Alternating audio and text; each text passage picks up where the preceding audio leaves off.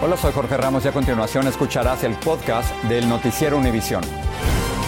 El programa de noticias de mayor impacto en la comunidad hispana de Estados Unidos.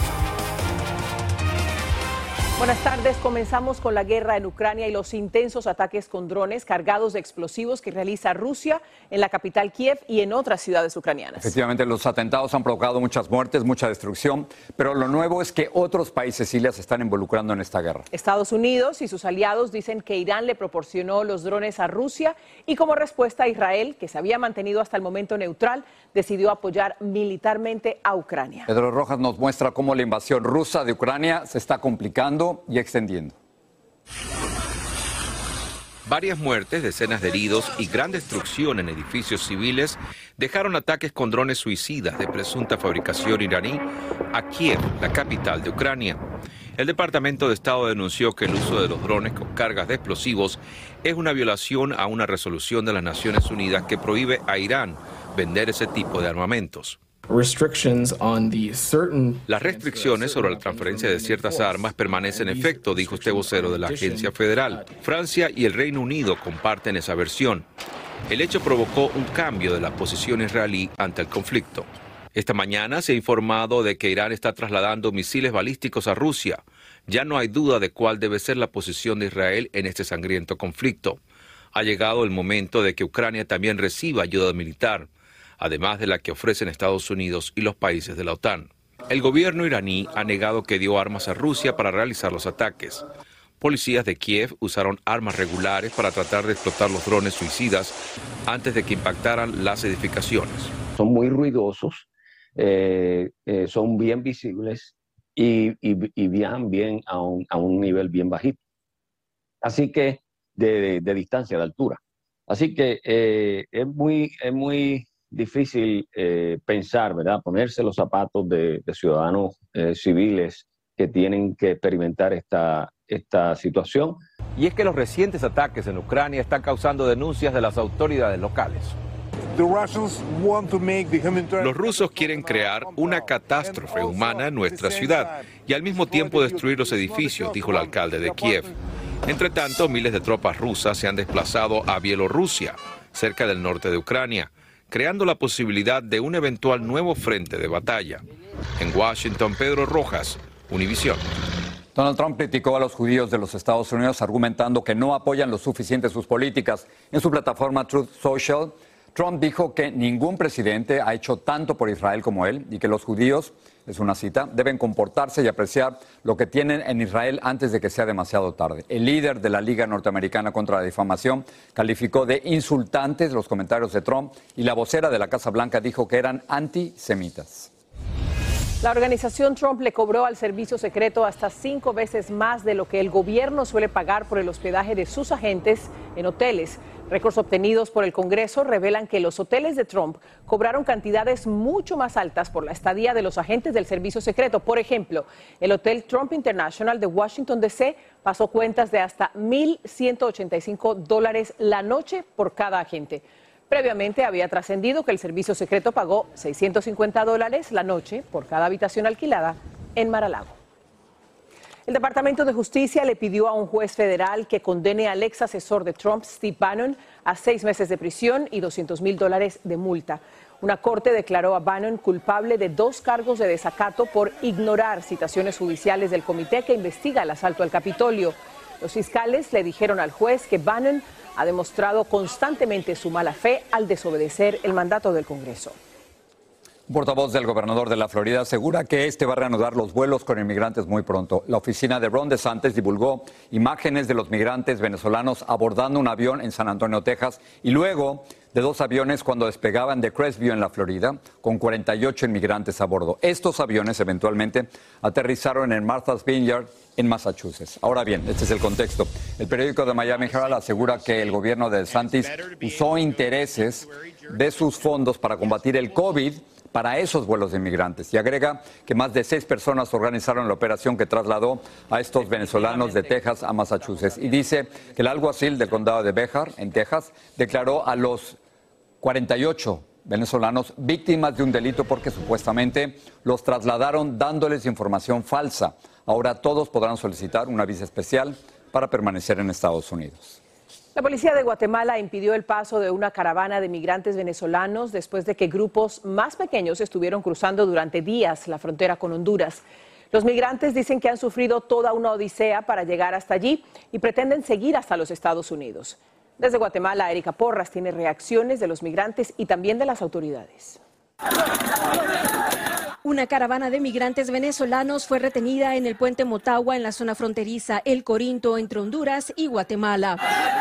Después de varias horas de diálogo entre los migrantes y las autoridades que les pedían sus papeles migratorios, al no presentarlos, tuvieron que intervenir y usar la fuerza policial para disuadir la caravana que intentaba ingresar a territorio guatemalteco ilegalmente. Los migrantes se pusieron a salvo y regresaron a la frontera por un momento. No queremos dañar a nadie ni mucho menos, pero tampoco podemos regresaron porque no es una opción. Aquí hay personas que tienen los niños deshidratados, con diarrea. Aquí ya no están dando agua. Una lesión fuerte. No ha comido desde el día de ayer. Se les ha dado mil y una opción, muchas opciones para que ellos puedan hacer su trámite migratorio. No, ellos no, no comprenden. En los últimos días son cientos de venezolanos que han cruzado Guatemala. Han estado pasando así en el tipo hormiga, por grupitos pequeños. Eh, que se disuelven en la población. Los migrantes venezolanos han coincidido que van con toda la determinación a Estados Unidos y aunque saben que este país anunció que los que intentan ingresar vía terrestre y de forma ilegal serán expulsados inmediatamente, ellos están dispuestos a llegar a las últimas consecuencias. Rosa viaja con su niño y su esposo. Dice que su travesía ha sido muy complicada. En la selva te cobran este te muchos muertos también. En Honduras ese, a un muchacho lo robaron. Si no se dejan a robar, los matan. Y a pesar de que las autoridades guatemaltecas han redoblado la seguridad, asegura que no regresará a Venezuela. Si Dios nos trajo hasta aquí con todos esos obstáculos, ya vamos a seguir a terminar la travesía. Según las autoridades migratorias, el número de migrantes venezolanos que transita ilegalmente este país ha aumentado en un 92%. Desde Ciudad de Guatemala, Erika Porras, Univisión. A pocas semanas de las elecciones congresionales hay una nueva encuesta del diario The New York Times que indica que 49% de los votantes planean votar por candidatos republicanos y 45% por los demócratas. Entre los electores hispanos, 60% dice que votará por demócratas, mientras que el 34% se va a inclinar por los republicanos y 44% de los encuestados dicen que su preocupación principal es la economía, un aumento del 8% respecto al pasado mes de julio. Por cierto, que hoy empezó la votación temprana en Georgia, uno de los estados claves para la elección, donde hay intensas disputas para varios cargos. Una de ellas es la del Senado, en la que el demócrata Raphael Warnock defiende su escaño ante el dictador republicano Herschel Walker. También se va a elegir gobernador entre el titular republicano Brian Kemp y la demócrata Stacey Abrams. California ya está enviando el dinero a los contribuyentes como parte del plan de estímulo para combatir la inflación. Lo recibirán primero y en depósitos directos los contribuyentes que presentaron su declaración de impuestos de forma electrónica. Los demás lo irán recibiendo en tarjetas débito. Jaime García nos dice las fechas en que ese alivio será enviado a los diferentes grupos.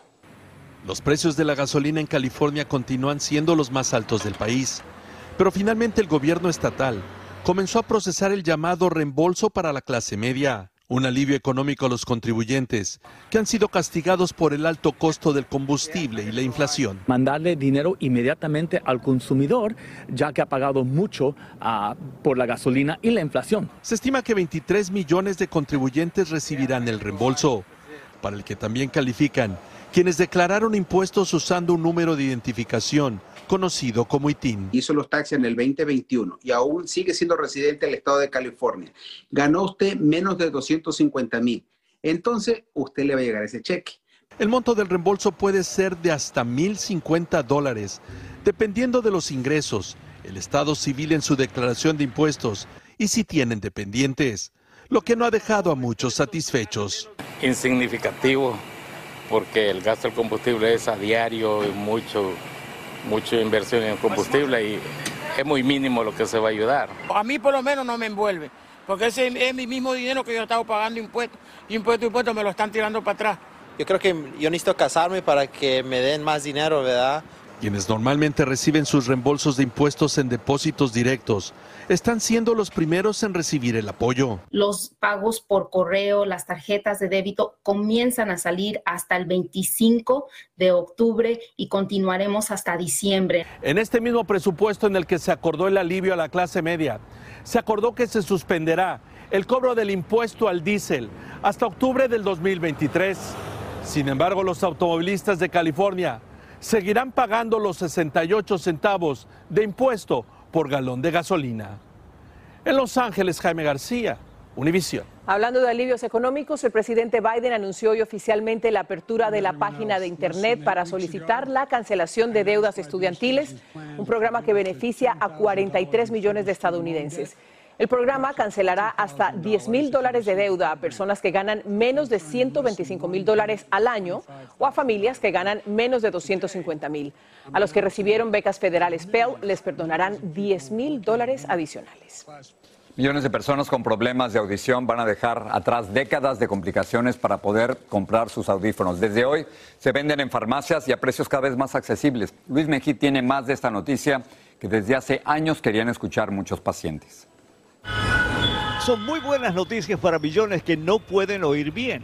A partir de hoy se podrán comprar audífonos sin receta médica en casi cualquier farmacia del país. Gracias a una orden ejecutiva firmada por el presidente Biden, el mismo tipo de aparato del que Ana Pineda depende para escuchar. Fíjese que si me los quito no oigo. Se podrá conseguir ahora a precios mucho más accesibles en lugares como CBS, Walgreens o Best Buy. Walmart ofrecerá algunos modelos a solo 199 dólares, comparables a los que bajo receta cuestan 4.400. La idea de la administración y del presidente Biden es lograr competencia en el mercado eh, de manera tal que esos costos puedan bajar y las personas puedan tener acceso a estos dispositivos sin una receta médica.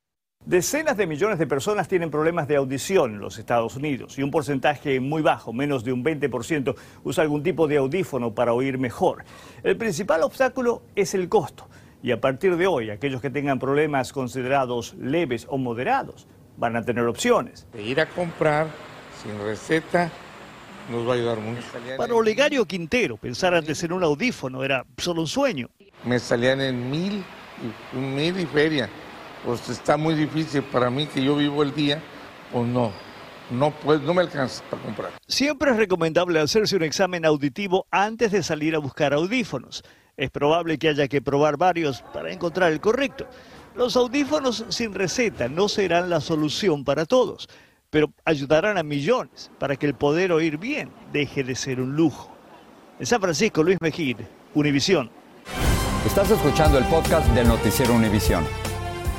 La policía en Virginia arrestó a un hombre de 20 años acusado de disparar contra una multitud en una reunión al aire libre en Harrisonburg y herir a ocho personas.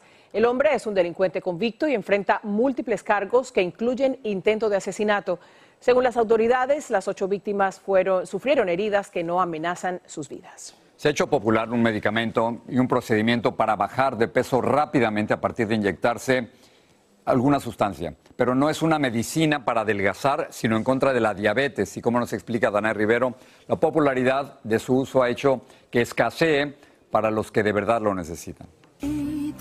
Las redes sociales están inundadas de videos como este.